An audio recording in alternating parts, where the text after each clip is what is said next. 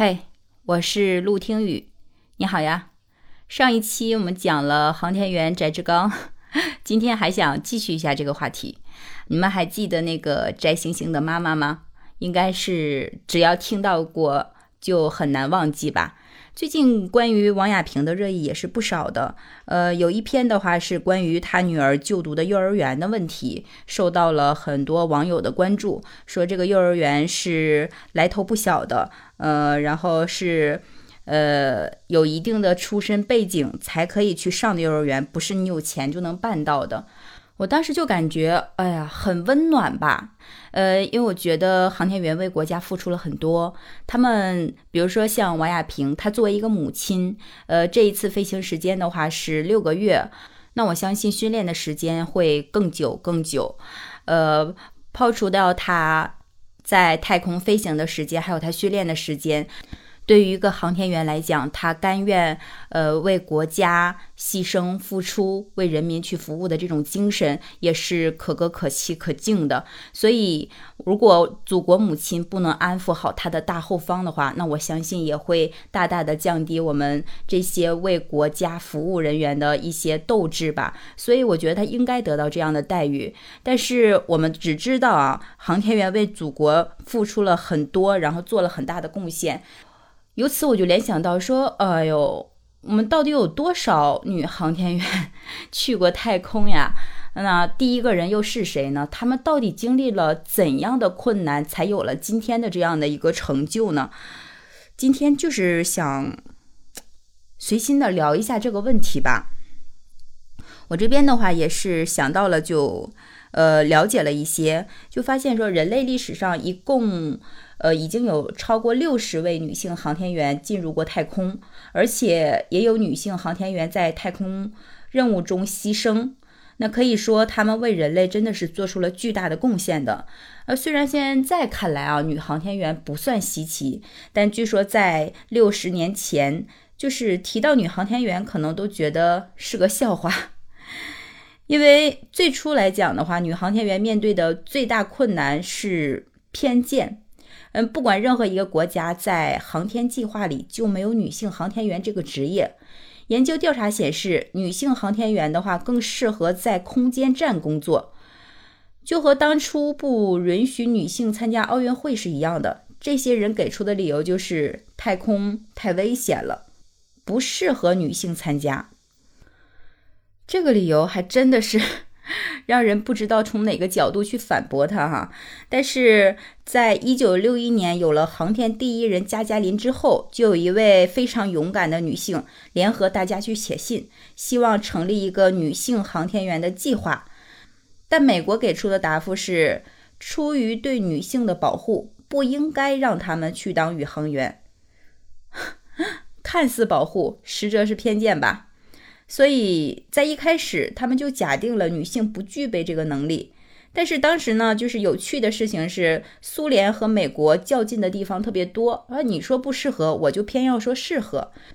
所以呢，苏联就把女宇航员这个工作提上了日程，那就有了第一个进入太空的女宇航员，叫杰勒什科娃。那可以说，这个过程真的是经历了千辛万苦啊！我们听到的只是这么一点点，但是背后他们付出的努力，我相信一定是更多的。所以好在是巾帼不让须眉吧。虽然说女性航天员排除了万难进入了太空，但是有一些嗯进入太空之后的问题却没有得到正面的解决，比如说女性的生理期问题。嗯，之前呢，人们一直认为女性进入太空会因为失重的问题导致生理期出现异常，而且还会影响以后的生育问题。那这个问题最后是怎么解决的呢？开始的时候呢，是因为任务的时间不太长，所以一般的话，如果是选择女航天员进入太空的话，会避开她的生理期时间。但随着后续的话，任务时间不断的加长，这个方法就不好使了。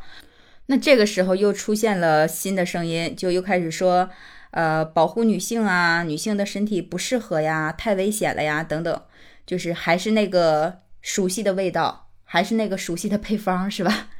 一样的方法来排斥女性。但好在的话，是我们的医疗科技啊在不断的进步，有呃医学科学家们经过研究呢，女性的生理期和重力是没有任何关系的，它是一种身体的活动，和我们的呼吸和消化是一样的。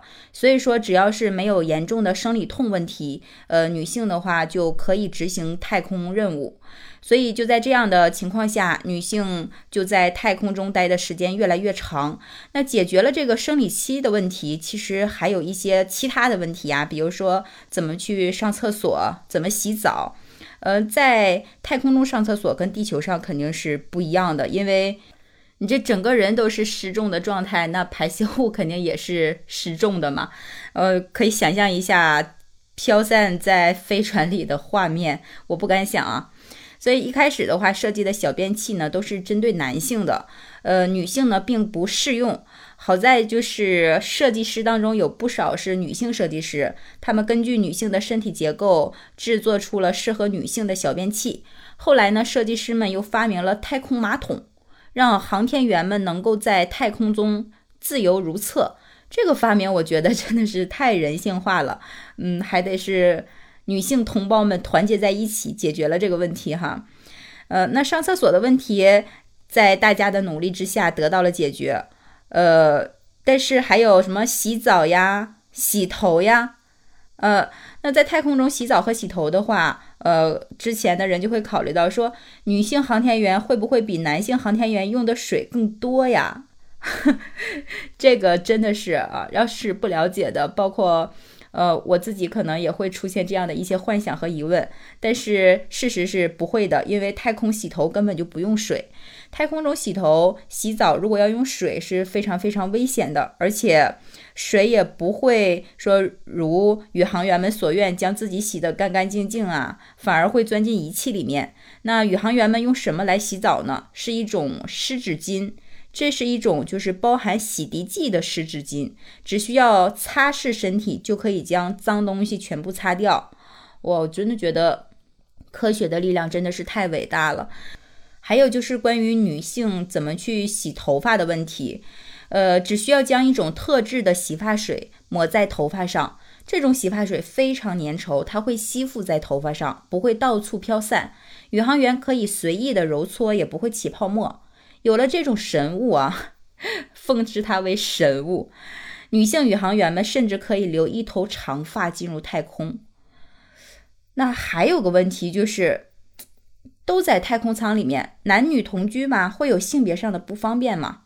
我觉得这个问题就是在所有问题面前就已经不是问题了，因为所有进入这个太空舱的宇航员们，他们都是战友，平常可能就。都在一起去磨合训练，反而是呃，在进入太空舱的时候，磨合久的人更愿意在一起，这就没有什么男女之分啊。所以，我们看到科技的推动和科技的力量，就让我们觉得真的是方法永远都比困难多。这六十年的时间里，好多问题被一位又一位的女性宇航员打破。这些突破的背后呢，就是女性宇航员们的付出和艰辛了。那咱们女性航天员的话，又有哪些贡献呢？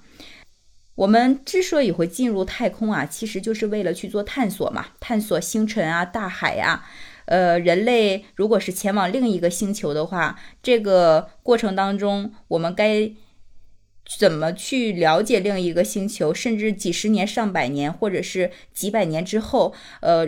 人类有没有可能和其他 星球繁衍呀、共存呀这些问题？所以研究本身的话，就是航天员他本身就是一个样本，他等于就是代替全世界的人类去研究这样的一个呃外太空的一个星球吧。通过记录身体的各项指标啊，通过去模拟计算各种活动啊，等于是为我们开拓太空之路的先锋军。所以。我们都应该向他去致敬。有了这样的付出和牺牲，一个幼儿园又算什么，对吧？